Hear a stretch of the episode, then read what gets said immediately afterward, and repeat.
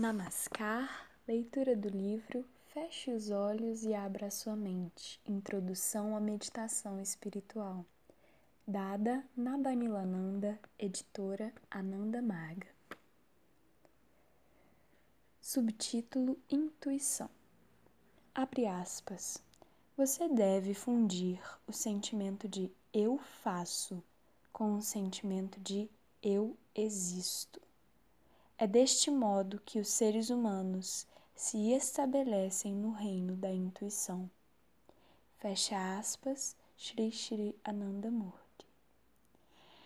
Intuição é o nome que damos às faculdades da mente que residem além do domínio do ego, fora dos reinos do que consideramos ser as mentes consciente e subconsciente. Quando ocorre um insight ou quando um fragmento de informação migra do nível da consciência transcendental, pura, para nossa consciência desperta, deparamos-nos com um nível de conhecimento e com experiências que a mente racional não pode explicar. Aos 16 anos de idade, sonhei que o meu melhor amigo que vivia a 800 quilômetros de onde eu morava, tinha tido um acidente de carro numa estrada específica. No dia seguinte, descobri que, de fato, ele tinha tido um acidente na mesma estrada.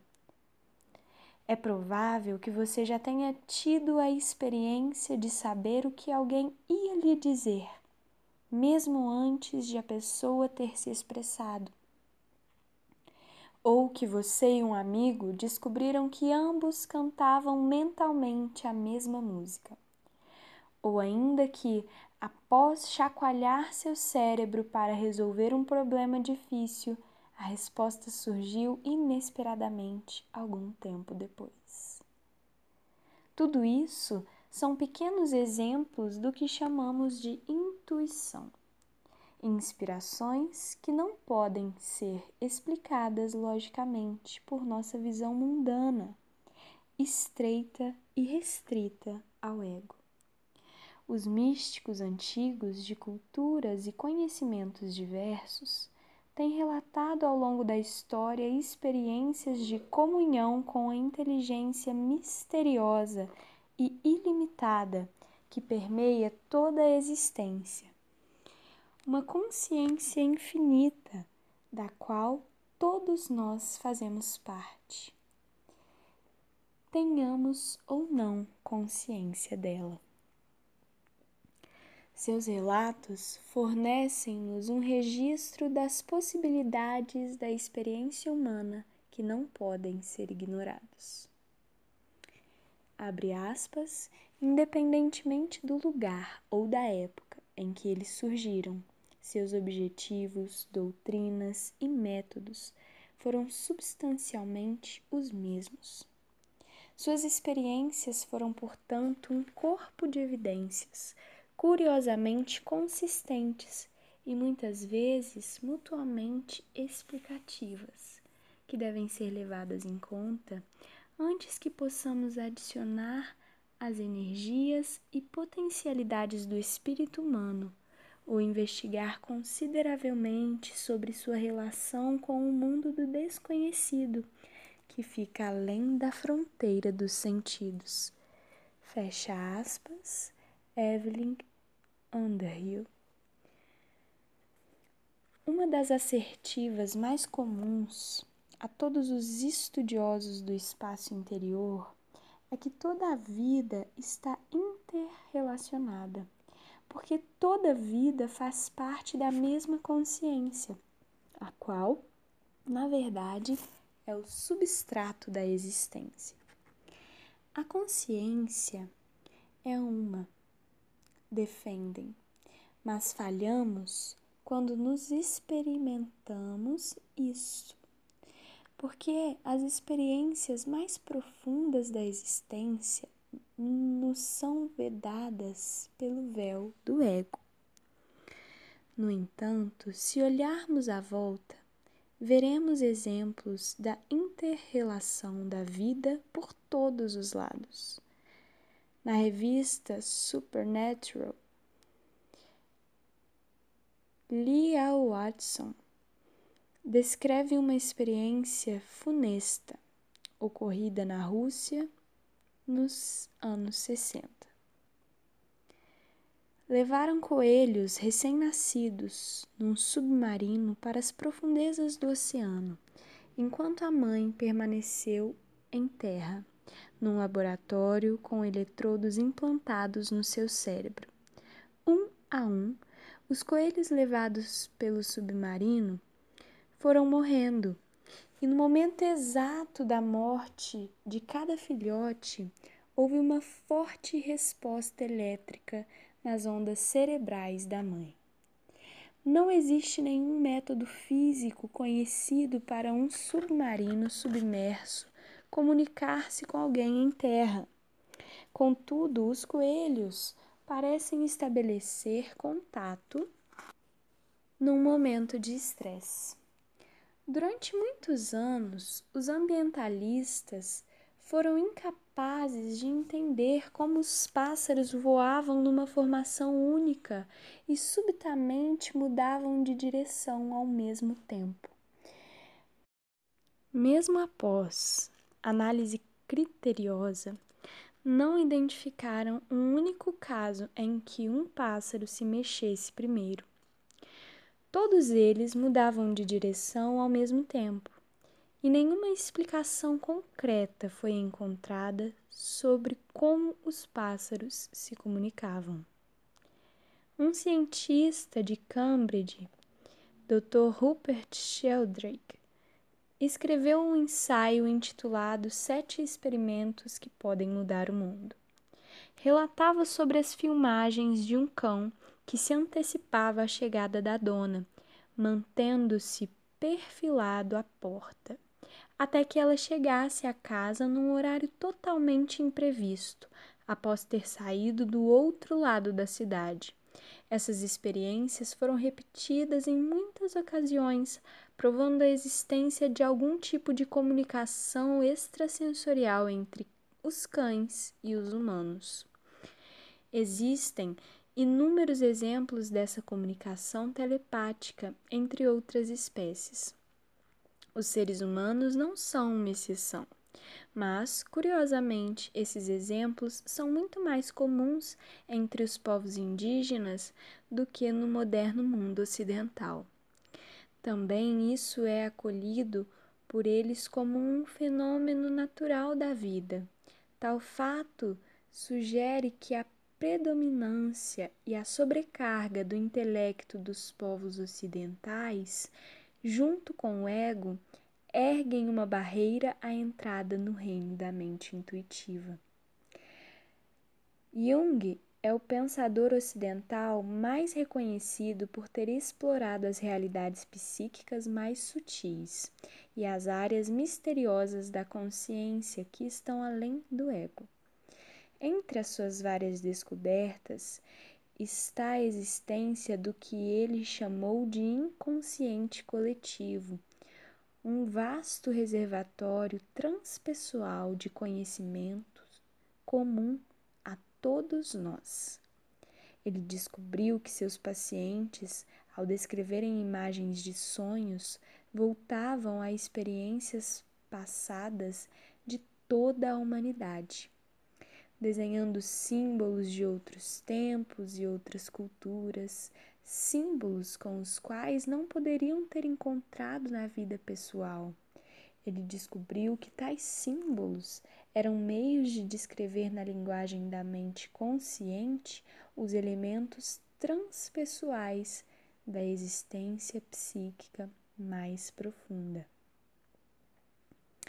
Abre aspas, um símbolo é um sinal mitológico que tem uma perna cá e outra no infinito. Ele aponta para o transcendente. Fecha aspas. Carl Gustav Jung. Como desenvolver essa intuição? Como ter acesso à imensidão da mente que permanece ofuscada pelas atividades do ego. O segredo reside no sentimento de eu, a sensação pura do existir. Da próxima vez em que estiver imerso numa determinada situação, tente dar um passo atrás por um momento, entrando em contato com o eu que está tomando parte do acontecido. Eu estou tão zangado. Eu tenho de terminar isso a tempo. Foque antes no eu. Observe a situação como se fosse um espectador e não um ator no palco. Não digo que seja fácil, mas todos nós temos a capacidade de assim fazer, desde que consigamos desviar a atenção para fora do acontecido. No momento em que pensamos no eu e fazemos esforço para nos concentrar, nos voltamos para a consciência plena, para a percepção de nosso eu. O eu interior está lá, no cerne de tudo o que fazemos. Só precisamos ficar atentos, começar a nos identificar com quem realmente somos e não com as ações e as posses com quem pensamos ser. As inconstâncias deste mundo relativo. O problema surge quando o ego intervém, exigindo toda a atenção. Ele tem seu lugar de fiel escudeiro, pronto para responder aos pedidos do seu mestre, a consciência. Porém, não conhece seu lugar. Como uma criança mimada, insiste em ser o centro das atenções. E tal como uma criança, temos de tratá-lo com firmeza e amor. Temos que ensiná-lo onde, quando e como se comportar. E é aqui que a meditação entra. A meditação ensina o ego a comportar-se e assim compreendemos quem verdadeiramente somos. Quando sentamos para meditar, o ego ainda está ativo. Temos pensamentos, desejos, preocupações, mas durante a meditação treinamos a mente a concentrar-se na consciência, a ter a percepção da fonte de todos os pensamentos. Ao redirecionarmos a mente para o interior, ganhamos consciência dos pensamentos que nos puxam para longe do objeto de concentração. Vemos a mente em ação, os complexos, as ansiedades, os desejos e a louca correria do ego em direção à realização no mundo físico. Acontece que, uma vez que estamos meditando na consciência, tornamos-nos cada vez mais conscientes de nós mesmos, como espectadores. Os pensamentos tornam-se periféricos e o sossego do centro passa a ser o primeiro plano, o ponto onde permanecemos como mero espectadores. Gradualmente, os pensamentos dissipam-se, como a espuma de uma onda que se esvai. A alegria inexorável dessa consciência tranquila nos direciona cada vez mais para dentro, até termos consciência do oceano de eu, o oceano mais profundo de eu. Quando nos levantamos, após a meditação, essa experiência continua conosco. Aos poucos, quase que automaticamente, desenvolvemos o hábito de romper a identificação com o ego e contatar o eu mais profundo, o eu imutável que está além do burburinho da vida diária. Nas aulas de meditação, às vezes os alunos reclamam que a meditação é muito simples, dizem que deveria haver algo mais. Querem mais coisas para pensar, para visualizar, para sentir. É muito difícil tentar pensar numa só coisa. Mas é esse o propósito e a beleza do processo. É simples e difícil ao mesmo tempo. Pensar e visualizar são funções familiares à mente. Usamos ambas como trampolins no processo da meditação.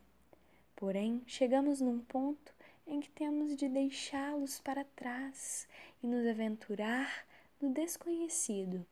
Temos de parar de pensar e começar a ser.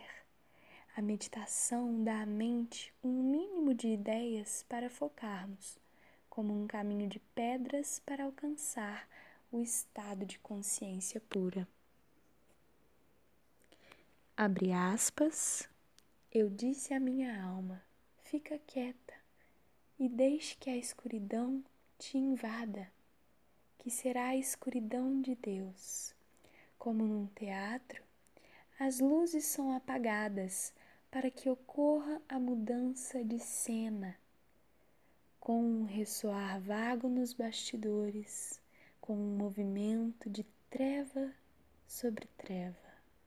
E sabemos que as colinas e as árvores, o distante panorama e a soberba fachada altiva estão sendo arrastados para longe. Eu disse à minha alma: fica quieta e espera sem esperança, pois a esperança seria esperar pelo equívoco.